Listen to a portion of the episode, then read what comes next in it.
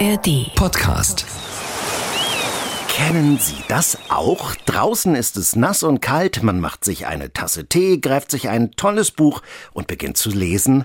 Die gemütlichen und wirklich schönen Momente im Herbst und Winter sind das für mich. Und vielleicht geht es Ihnen auch so. Wir haben heute maritime Buchtipps für Sie. Tipps fürs selberlesen, vielleicht ist ja aber auch ein passendes Geschenk zu Weihnachten dabei. Kleiner Ausblick, es geht um ein faszinierendes Buch über Haie, einen spannenden Roman, der in Ochsenwerder spielt und um die märchenhafte und witzige Erzählung um eine Insel mit tausend Leuchttürmen. Das und vieles mehr heute hier im Hamburger Hafenkonzert, Ausgabe 3601. Ich, ich bin Jan Wulff. Moin zusammen. NDR 90,3 Wir sind Hamburg. Hamburg. Das Hamburger Hafenkonzert bei NDR 90,3 hören Sie und es ist eine wahre Geschichte aus Norddeutschland, die Jaka Kupsova in ihrem neuen Buch erzählt. In Marschlande geht es um eine starke Frau, die vor fast 500 Jahren als Hexe verfolgt wird und um die Folgen bis heute. Thema aber auch ist die Bedrohung durch Sturmfluten und der Schutz davor. Jaka Kupsova, die in Hamburg zu Hause ist, hat schon mit ihrem ersten Roman Bergland viele begeistert und auch mit Marschlande ist ihr wieder ein ganz besonderes Buch gelungen, meint Daniel Kaiser. Den Scheiterhaufen zu errichten dauerte länger als gewöhnlich. Ganze zwei Tage hatten die Männer daran gearbeitet. Dort in den Marschlanden lag das Dorf, aus dem die Hexe kam. Sofort ist man drin in der dramatischen Geschichte der Abelke Bleken. Jarka Kupsova setzt die wahre Geschichte dieser Frau, die vor 450 Jahren ermordet wird, mit hohem Puls in Szene. Man steckt mittendrin im Hexenwahn nach der Reformation in Hamburg. Sie ist die einzige Frau in Hamburg, von der aus einem Hexenprozess eine sogenannte Urgicht überliefert ist. Das ist eine gerichtliche Erwiderung. Und das gibt es wirklich von keinem Hamburger Fall ansonsten. Und dadurch ist eben verbürgt, dass es sie gegeben hat, dass sie vor Gericht gestanden hat, dass sie hier einen Hof hatte und der allein auf ihren Namen eingetragen war. In Ochsenwerder, einem uralten Dorf, mitten in Hamburg. Kraniche gibt es hier, Enten, ja, ähm, das quakt hier normalerweise und es ist richtig schön. Deiche, redgedeckte Häuser, Kühe und immer wieder kleine Teiche. Die sehen heute pittoresk aus, sind allerdings Folgen dramatischer Deichbrüche. Ich musste das auch selbst erst lernen, dass das eigentlich ja Zeitzeugnisse sind und man kann äh, die teilweise wirklich den einzelnen Sturmfluten zuordnen, zurückgehend bis ins 13. Jahrhundert. Einer dieser Teiche könnte Abelke damals den Hof und das Leben gekostet haben, denn sie konnte den Deich auf ihrem Land nach einer Sturmflut nicht allein reparieren. Männer wollen ihr den Hof abnehmen. Die Hexenjagd beginnt. Jaka Kupsova stellt der Marschbäuerin Abelke eine Frau von heute gegenüber. Britta, die mit Mann und Kindern aus der Innenstadt nach Ochsenwerder zieht und mitten in einer Ehekrise auf das Drama von damals stößt. Jedes Kapitel beginnt mit einem Satz, der in beide Leben passt. Das ist wunderbar geschrieben. Jaka Kupsova hat in vielen Büchern über das Leben in den Marschlanden damals und heute recherchiert und war auch immer wieder selbst in Ochsenwerder unterwegs, wie ihre Hauptfiguren. Mir ging das stellenweise auch ein bisschen so wie, wie der Britta, dass man sich ein bisschen seltsam vorkommt, wenn man hier zum Beispiel morgens um sechs herumläuft. Einfach nur mal um zu schauen, ob es wirklich morgens so nebelig ist. Aber man merkt dann schon, okay, dann wird auch geguckt. ja, da läuft eine fremde Frau morgens um sechs am Deich. Warum macht sie das? Die beiden Hauptfiguren Britta und Abelke trennen fast 500 Jahre. Und doch findet Jaka Kupsova in ihrem Roman Spuren von Gemeinsamkeiten. Ein Bild von Abelke tauchte plötzlich in ihr auf. Sie sah eine Frau zwischen leeren Feldern, die Hand zur Faust geballt, die Faust erhoben, drohend. Der gefährlichste Moment für eine Frau ist, wenn sie sich wehrt. Was folgte daraus? Dass man sich nicht wehren durfte? Mein Gefühl ist, dass die Hindernisse und die Schwierigkeiten, die der heutigen Britta begegnen, ihren Ursprung in der damaligen Zeit haben, in der Abelke so viel Unrecht widerfahren ist. Eine steile These. Aber es lohnt sich darüber nachzudenken und sich von diesem Buch mitreißen zu lassen, die Faust zu ballen angesichts des Unrechts und Aberglaubens von damals und der Ungerechtigkeit, die Frauen bis heute erfahren. Ein spannendes, aufwühlendes Leseerlebnis. Daniel Kaiser über das Buch Marschlande von Jaka Kupsova. Es hat 314 Seiten, ist bei S. Fischer erschienen und kostet 24 Euro. Und gleich Gleich da geht's von Ochsenwerder nach Nordfriesland, unter anderem auf die Hallig-Südfall. Er lebt mit seiner Familie auf einem Hof in Nordfriesland und genau da spielen auch seine Romane. Florian Knöppler, der 1966 geboren wurde und in Bonn und Bologna Romanistik, Germanistik und Philosophie studierte, zieht es in seinen Büchern in die Nachbarschaft, die norddeutsche Natur gleich um die Ecke. Jetzt ist sein neuer Roman erschienen, Südfall heißt er, und Peter Helling erzählt Ihnen mehr darüber. Sommer 1944. Dave ist englischer Soldat und Tierarzt. Sein Flugzeug wird auf dem Weg nach Deutschland abgeschossen. Er kann sich mit dem Fallschirm retten und liegt jetzt halb ertrinkend im Watt, mitten in Feindesland. Unter der Hand ein Gemisch aus Sand und Schlick. Dazu die Seevögel, das Salz auf den Lippen. Er war im Watt, nicht in dem der Heimat, sondern zwischen diesen vielen deutschen Inseln. Gerettet wird er von der Hallig-Gräfin von Südfall. Sie steht da, hoch aufgerichtet, neben ihren beiden Hunden, spricht perfekt Englisch und nimmt Dave, der eine deutsche Großmutter hatte, bei sich auf. Diese Figur dieser Gräfin ist verbirgt und darüber weiß man auch einiges. Obwohl man natürlich auch sagen muss, dass diese Figur so äh, spannend und interessant war, dass sich darum etliche Varianten gesponnen haben. Der Autor Florian Knöppler beleuchtet Daves Geschichte aus unterschiedlichen Blickwinkeln. Jedes Kapitel trägt den Namen einer anderen Figur. Dave, Paul, Anna, Cecilie, Simon. Dave will zurück in seine Heimat, nach Norden, die Küste entlang, über Husum nach Dänemark. Und dann ein Boot? Er verlässt das sichere Versteck auf Hallig-Südfall, geht an Land.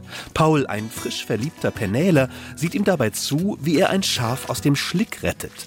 Ob Paul ihn an die Polizei verrät, bleibt ein Geheimnis. Pauls Tante Anna, eine lebensoffene Bäuerin, deren Mann im Osten kämpft, versteckt ihn im Schuppen einer Freundin. Auf Simon trifft er gleich hinter der dänischen Grenze. Dave wirkt wie ein Staffelstab, weitergereicht von Hof zu Hof. Also ich würde sagen, es ist ein Roman über die Wirkung von Begegnungen.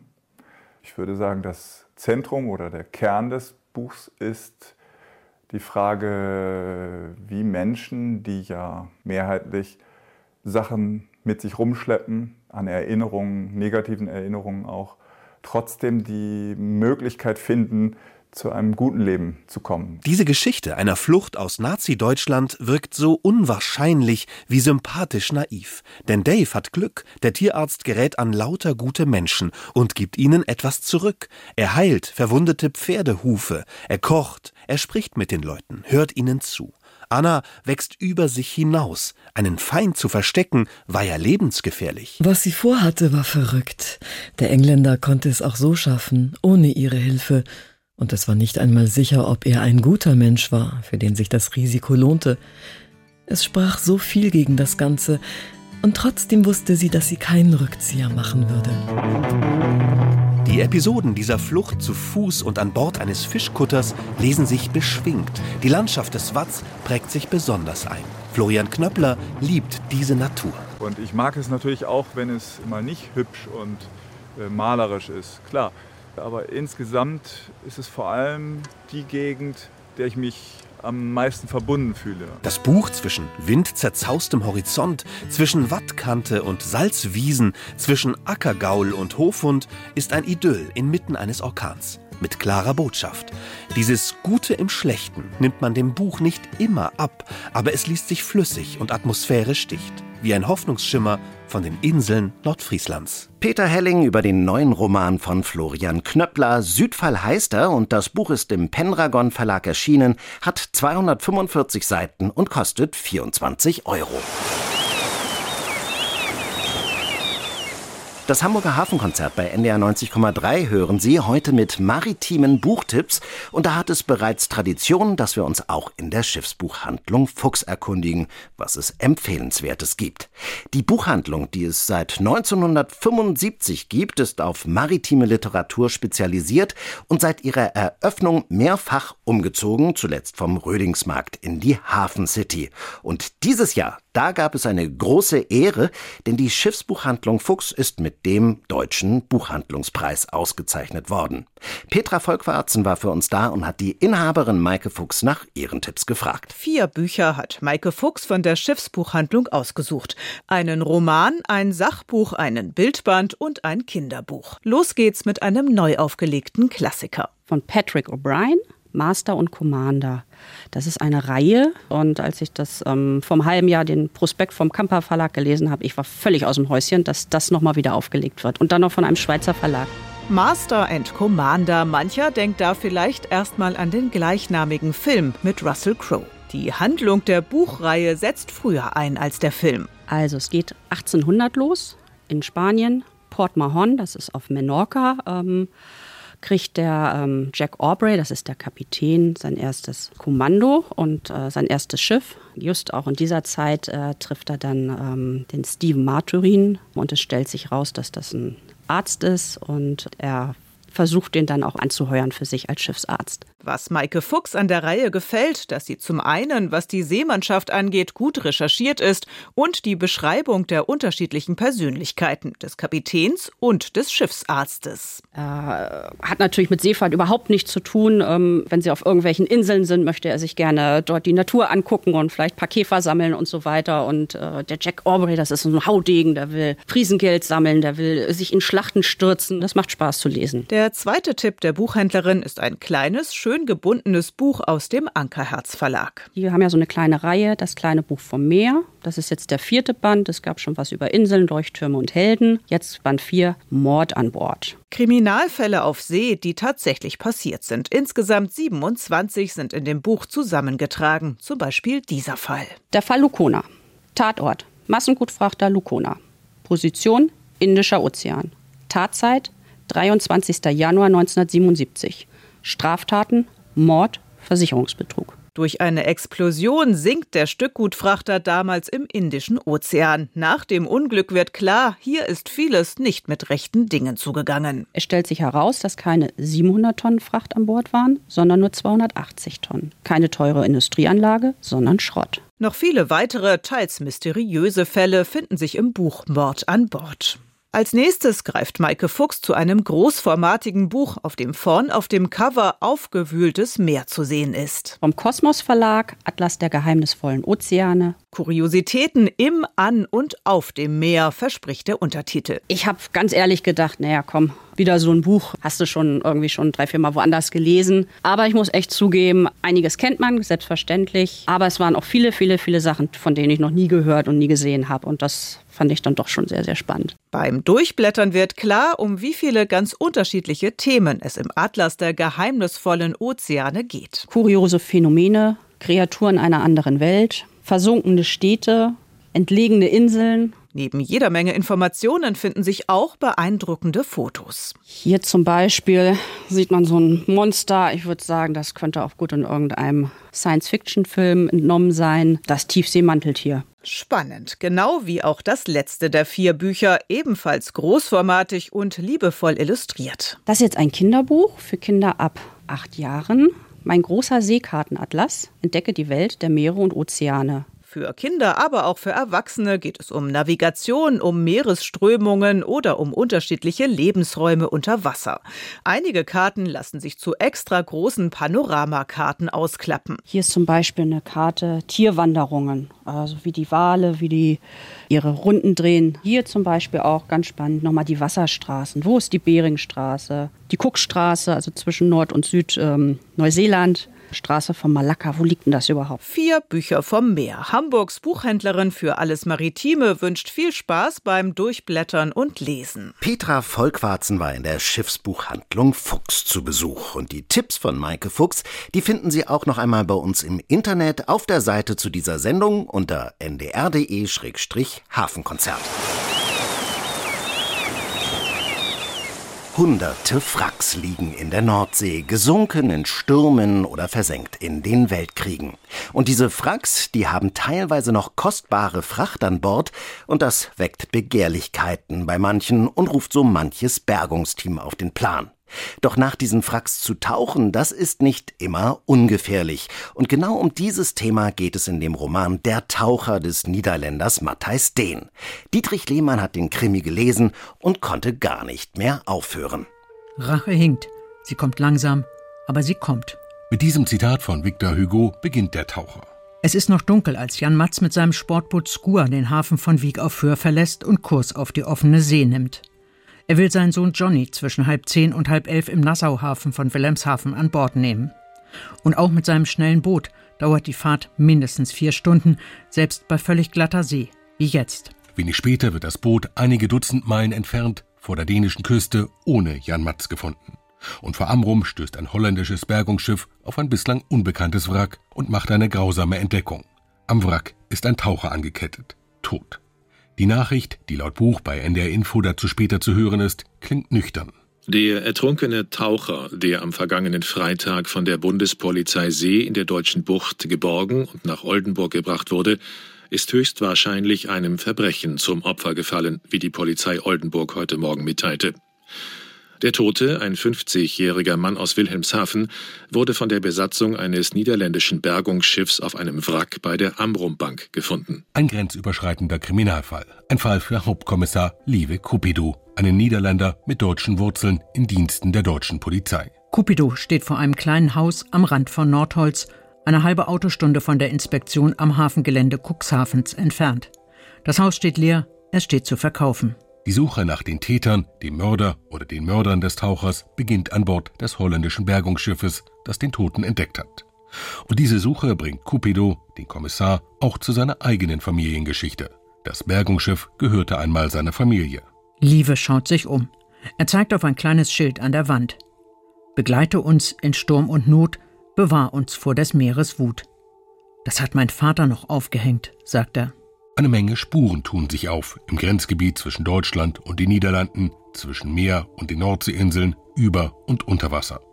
Was beeindruckt, sind die präzisen, unaufgeregten Beschreibungen von Charakteren, die es so wohl nur an der See gibt. Erfunden ist das wenigste, sagt Autor Matthias Dehn. Die Leute, die hier im Buch äh, vorkommen, das sind Leute, die ich auch in, in echter Leben kenne.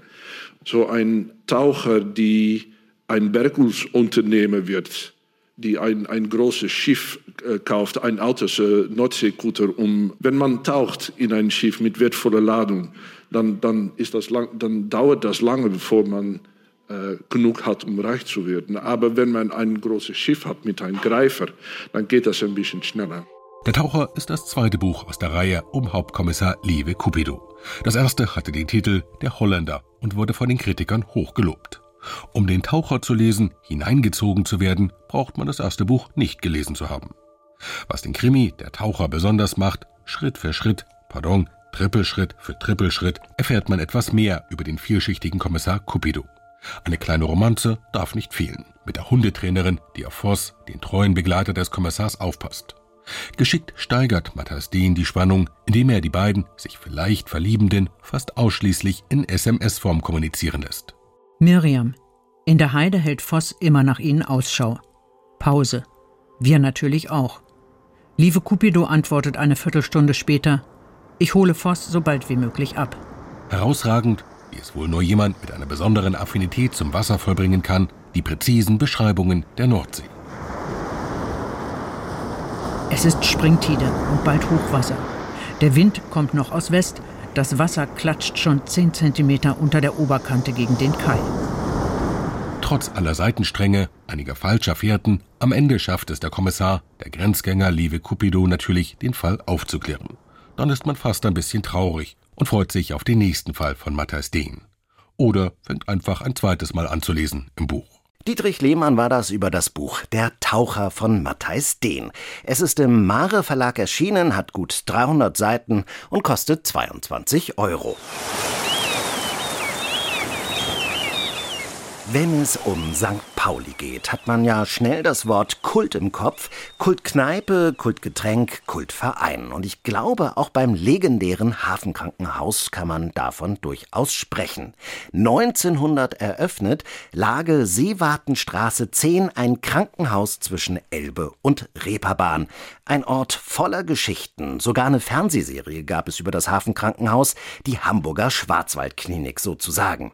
Ende der 90er Jahre ist das Krankenhaus dicht gemacht worden, aber über die wilde Zeit, fast ein ganzes Jahrhundert Hafenkrankenhaus, haben Dirk Lau, Lars Amender und Frauke Steinhäuser nun ein Buch geschrieben. Und das ist seit Anfang dieses Monats auch preisgekrönt. Das Hamburg-Buch des Jahres. Das sagt die Staats- und Universitätsbibliothek hier in Hamburg. Daniel Kaiser stellt Ihnen das Buch vor. Noch stehen einige Gebäude von damals, als das Hafenkrankenhaus entstand. Dort, wo sich heute ein Restaurant befindet, im Haus 5, war damals die Pathologie untergebracht, sagt Historiker Dirk Lau. Das Hafenkrankenhaus war für seine Anatomie, für seine Pathologie berühmt. Das Hamburger Hafenkrankenhaus hat als Polizeikrankenhaus ja begonnen, wurde 1900 gegründet äh, von der Polizeibehörde und kam erst 1920 im Zuge einer Strukturreform zur neuen Gesundheitsbehörde. Von Anfang an hatte dieses Krankenhaus ein ganz besonderes Klientel. Luxuriös war es nie. Das Buch erzählt auch manche Anekdote von Unfällen im Hafen und von Morden und Verbrechen auf St. Pauli. Viele Touristen, viele Besucherinnen des Hafens kamen hier bei kleineren Verletzungen hin und äh, das Hafenkrankenhaus hat natürlich die Werften, die Arbeiterinnen aus, aus dem Hafen versorgt, äh, bis hin zu den großen Unglücken die dort auch immer wieder passierten. Äh, das war hier eine chirurgische Spezialklinik im Laufe der Jahre geworden, äh, die sich eben auf Knochenbrüche spezialisierte sozusagen und auch berühmt, quasi weltberühmt wurde dann in den 50er Jahren. Und das lag an Gerhard Künscher, Vollblutchirurg. Er behandelte Knochenbrüche, indem er Nägel in die Knochen schlug, damit die wieder zusammenwachsen können. Das war revolutionär in der Medizin. Künscher war leider kein guter Krankenhauschef, aber er war in Hamburg Hamburg beliebt. Was wir jetzt im Buch und im Zuge unserer Recherche auch herausgefunden haben, er war natürlich auch einer der ärztlichen Direktoren, die ganz starke Verbindungen zum Nationalsozialismus, der aus dem Nationalsozialismus kam. Das war damals, als er hier seine Zeit verlebte, 1957 bis 1965, äh, überhaupt nicht auf der Tagesordnung. Das interessierte niemanden. Aber wir hatten hier einen äh, lupenreinen Nationalsozialisten als Leiter des Hafenkrankenhauses. Diese Geschichte ist eine wichtige Erkenntnis des neuen Buches.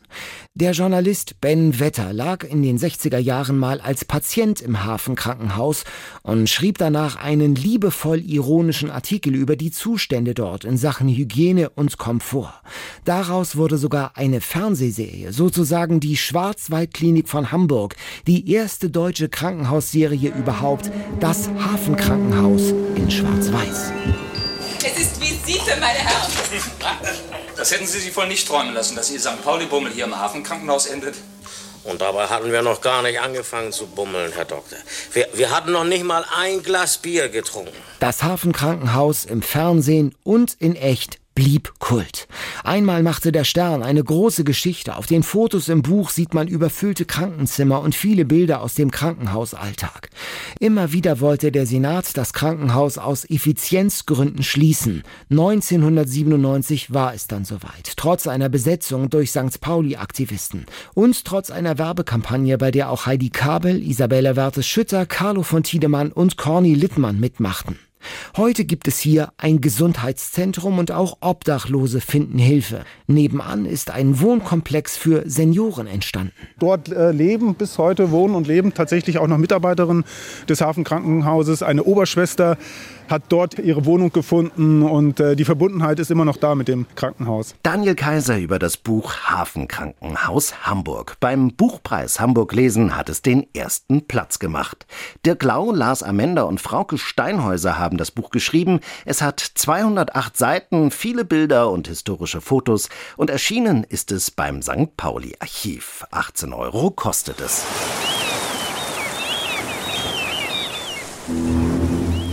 NDR 90,3 mit dem Hamburger Hafenkonzert ist hier.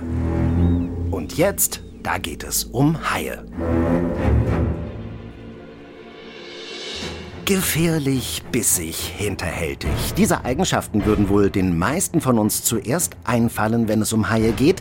Dabei haben die wenigsten von uns schon mal einen gesehen. Es sei denn im Kino wie in Steven Spielbergs Weißem Hai. Einer, der in seinem Leben schon hunderten Haien begegnet ist, das ist der Franzose François Sarano. Und der hat aus seinen Beobachtungen und Erfahrungen ein überaus lesenswertes Buch gemacht. Wie man mit Haien schwimmt, heißt es, Untertitel Eine Liebeserklärung. Dietrich Lehmann hat sich hineinziehen lassen. Gut fünfeinhalb Meter lang, anderthalb Tonnen schwer und ein Bild von einem Hai.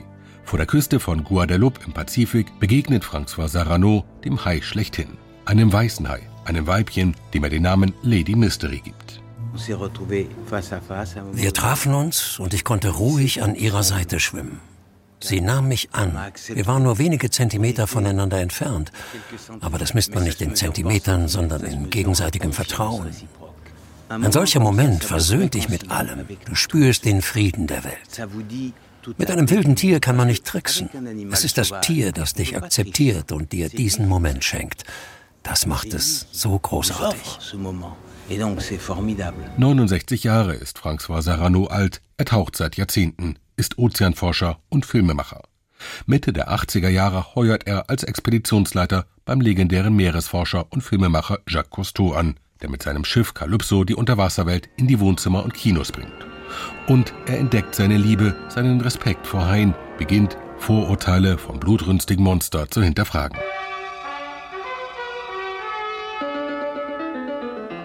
Wir haben uns von der Natur abgetrennt. Das ist katastrophal, denn wir sind lebendig. Dasselbe Wasser fließt durch unseren Körper wie durch den Hai. Da ist der Ozean, da der Regen.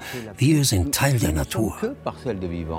Wie aber kommt es eigentlich, dass Haie gemeinhin als Bestien gesehen werden, bis heute? Dass viele in Panik geraten, wenn sie am Strand den Schatten eines Hais wahrnehmen.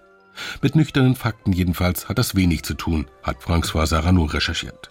Jährlich gibt es rund um den Globus etwa 100 Unfälle mit Haien, 10 enden tödlich. Die Wahrscheinlichkeit, dass man irgendwo auf der Welt Opfer eines Haiangriffs wird, liegt bei etwa 1 zu 10 Millionen ähnlich so hoch wie bei einem Flugzeugabsturz zu sterben.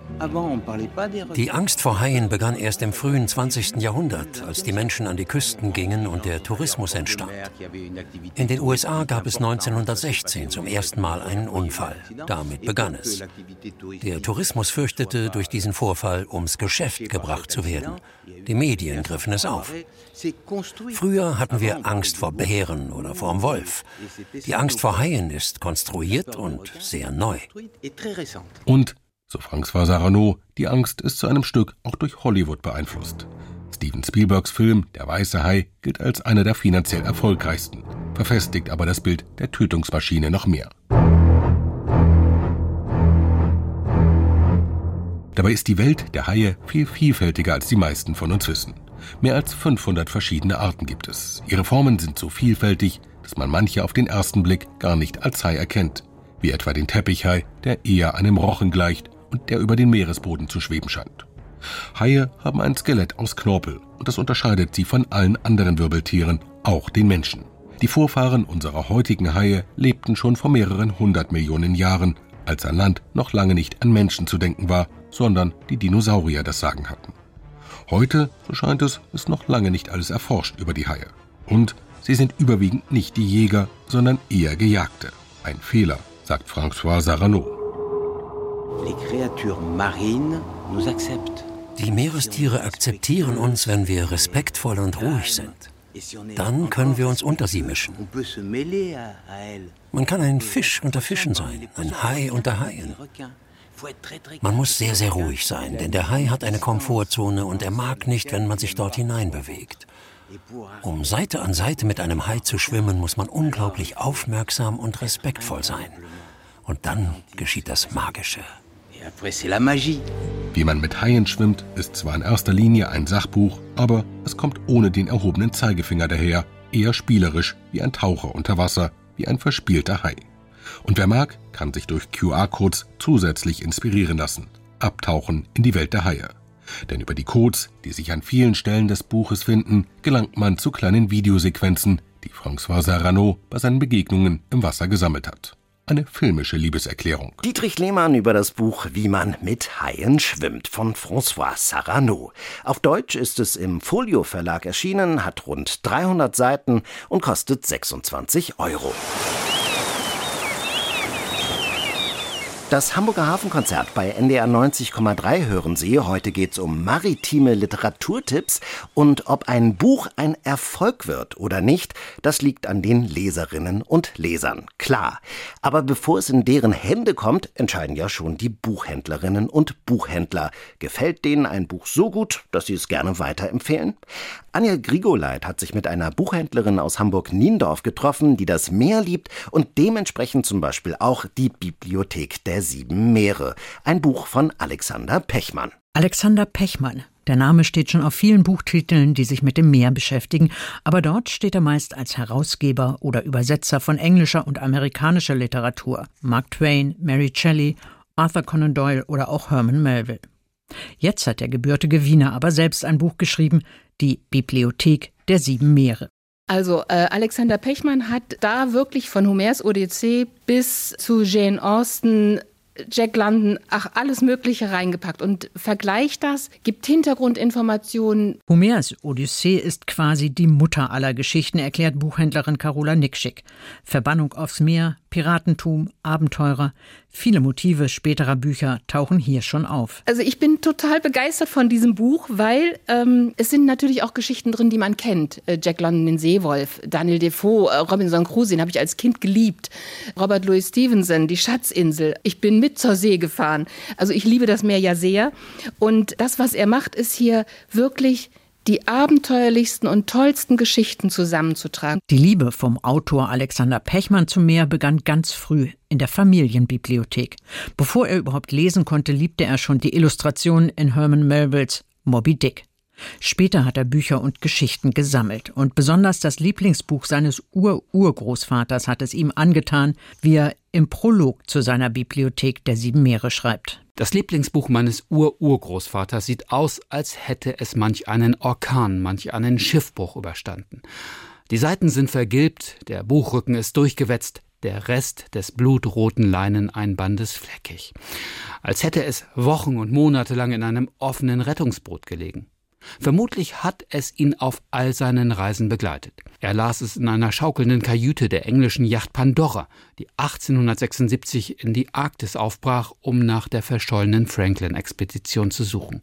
Im schattigen Büro des Hafenkommandanten von Pula und an der Marineakademie in Fiume, wo er im Jahr 1900 im Rang eines Kontradmirals starb. Dieses wunderliche Familienerbstück Urquell einer mehreren Generationen anhaltenden Liebe zur Meeresliteratur, steht in meinem Bücherregal etwas verloren zwischen Adelbert von Chamissos Reise um die Welt und James Boswells Johnson. Pechmann fasst Kapitel zusammen, wie zum Beispiel das Meer der Mythen, der Angst, aber auch das Meer der Arbeit und der Leidenschaft. Es gibt Sachen, die uns einfach ja, begleiten, berauschen und äh, Wellen über uns zusammenschlagen. Also ich finde, es ist ein ganz, ganz großartiges Buch mit so viel tollen Geschichten drinne, die er so super schön zusammenfügt, dass wenn man daraus hervortaucht, man sagt, ach, das muss ich nochmal lesen und das muss ich nochmal lesen und den muss ich nochmal lesen. Ach, den kenne ich ja gar nicht. Dazu die hervorragenden Illustrationen von Orlando Hötzel. Jemand, der Abenteuergeschichten und das Meer liebt, der muss dieses Buch einfach lesen, sagt Carola Nikschek. Weil ich glaube, das ist so ein richtiger Schatz, den man dann hat. Nicht nur, wenn man dieses Buch gelesen hat, sondern wie gesagt, wenn man auch die vielen anderen Bücher, die dann hinten im Literaturverzeichnis nochmal angegeben werden oder die man in den Geschichten entdeckt. Also es ist einfach eine Bibliothek der Meeresschätze sozusagen. Wer im Büchereck Niendorf durch die Regale stöbert auf der Suche nach einem guten Buch, für den hat Carola Nikschik noch einen weiteren Tipp parat. Dabei geht es nicht um Ozeane, aber ums Wasser, genauer gesagt ums Schwimmbadwasser. Es geht um verschiedene Menschen, die in einem Schwimmbad sich treffen, regelmäßig treffen zum Schwimmen und da ihre Bahnen ziehen. Und sie haben alle in irgendeiner Form einen Schicksalsschlag, ein Handicap, eine Sorge, ein Problem. Aber sie kennen sich nicht unbedingt sehr gut. Und eine von ihnen ist Alice. Eines Tages bekommt dieses Schwimmbad einen Riss, der immer größer wird. Und die Leitung des Schwimmbads überlegt, das Schwimmbad zu schließen. Neben Alice sind die meisten der Schwimmer namenlos. Es heißt immer nur der von Bahn so und so und der von da und der mit der roten Kappe oder die da mit dem Schrank. Und äh, das macht es so ja, aber das macht es so besonders, finde ich eigentlich auch. Man braucht im Prinzip keinen Namen. Man kann sich aber diese kleine Gruppe von Menschen sehr gut vorstellen. Genauso gut vorstellbar, was es heißt, wenn plötzlich dieses Schwimmbadritual fehlt. Besonders für Alice, die an Demenz leidet. Und Alice kommt dann in ein Altenheim und ihre Tochter muss sich und wird sich etwas intensiver mit ihrer Mutter beschäftigen und auch mit ihrer Geschichte auseinandersetzen. Und der Riss in dem Schwimmbad bringt diese Menschen da ein bisschen aus ihrem Rhythmus. Und der Riss, der im Gedächtnis entsteht, der bringt unser Leben aus dem Rhythmus. Ne? Für Buchhändlerin Carola Nickschick ist es ein sehr berührendes Buch. Es hat nur so wenig Seiten, aber sie hat eine ganz klare, eine ganz also ganz akkurate Sprache und das habe ich, da habe ich mich einfach rein verliebt, obwohl es ein Thema hat, was nicht so ganz einfach ist, aber trotzdem. Anja Grigoleit hat sich mit Carola Nikschik vom Büchereck Niendorf getroffen.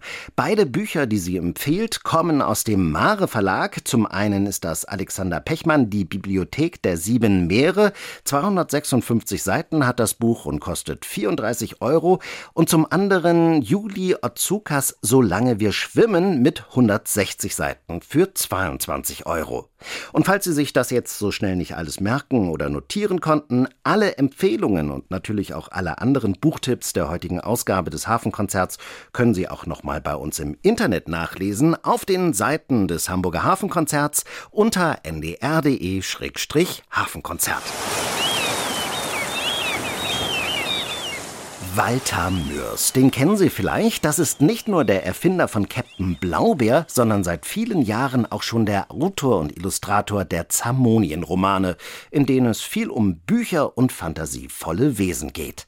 Die Insel der tausend Leuchttürme heißt nun der neue Roman aus dieser Welt und Danny Marquez Marsalo hat's schon gelesen und er hat, und das ist gar nicht so leicht, einen Weg gefunden, mit Walter Mörs zu sprechen, obwohl der eigentlich gar nicht gern öffentlich in Erscheinung tritt. Hildegunst von Mythenmetz ist wieder da. Diesmal verschlägt es die literarische Legende des Kontinents Zamonien auf die Insel Eidernorn, auch bekannt als die Insel der tausend Leuchttürme.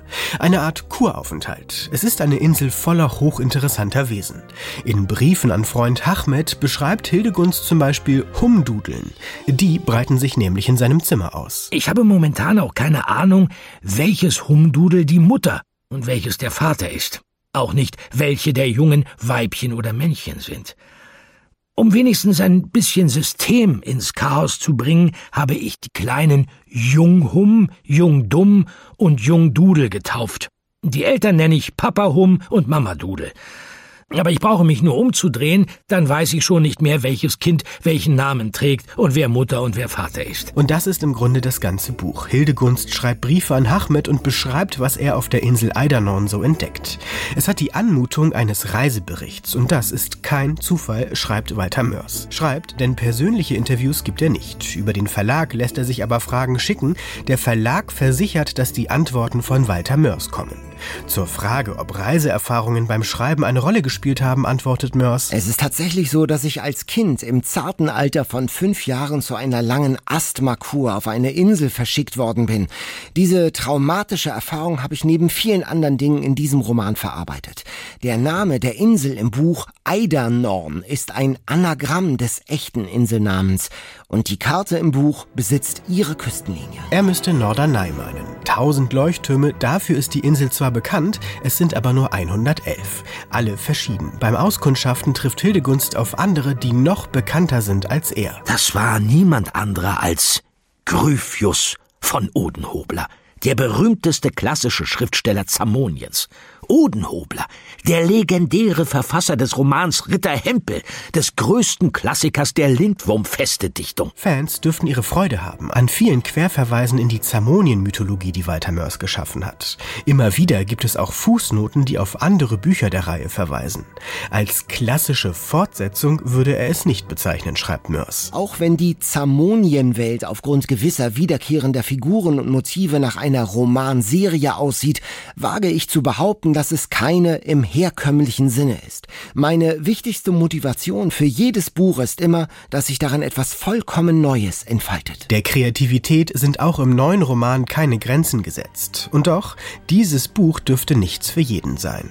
So schön die Beschreibungen von Humdudeln, Leuchttürmen oder eiderdornischen Speisemenüs sind, dem ein oder anderen dürfte das als reine sprachliche Spielerei vorkommen. Für die Fans wiederum dürfte es große Kunst sein. Der Ton ist durchweg amüsant. Der Tag fing jedenfalls großartig an. Ich hatte noch nichts gegessen, aber wahrscheinlich schon eine erhebliche Menge Blut verloren. Ich fühlte mich schwach, verletzlich und zum Kotzen. In meinem Schädel rotierten existenzielle Fragen nach dem Sinn des Daseins. Meine Nerven lagen blank und in meinen Nasenlöchern steckten blutige Wattestöpsel. Dennoch, dies war der historische Moment, in dem ich meinen ersten Eidernorner Leuchtturm erblickte. Das ganze Buch läuft auf einen ziemlich spektakulären Höhepunkt am Ende hinaus. Die 650 Seiten sind, je nachdem, ob man diesen Stil nun liebt oder nicht, sehr lang oder sehr kurzweilig. Mit 42 Euro ist dies zudem ein ziemlich teures Buch. Auf die Frage, ob er nicht manchmal geneigt sei, sich zu erkennen zu geben, wenn er Menschen mit seinen Büchern in der Öffentlichkeit sieht, antwortet Walter Mörs. Zu riskant. Es könnte ja sein, dass Ihnen das Buch nicht gefällt und Sie die Gelegenheit ergreifen, Ihr Geld zurückzuverlangen. Danny Marquez Marsalo über Walter Mörs neues Buch aus der Zamonien-Reihe. Im Penguin Verlag ist es erschienen. Von Die Insel der tausend Leuchttürme gibt es übrigens auch ein Hörbuch, gelesen von Andreas Fröhlich. Im Hörverlag ist das erschienen und es kostet 35 Euro. Und das war das Hamburger Hafenkonzert bei NDR 90,3 für heute mit maritimen Buchtipps für den Herbst und Winter. Vielleicht war ja auch was für Sie dabei oder ein Buch, das Sie zu Weihnachten verschenken wollen. Alle unsere Tipps von heute, die finden Sie übrigens auch bei uns im Internet auf der Seite des Hamburger Hafenkonzerts unter ndr.de-hafenkonzert. In der kommenden Woche, da nehmen wir Sie mit an Bord legendärer Schiffe. Zum Beispiel auf dieses.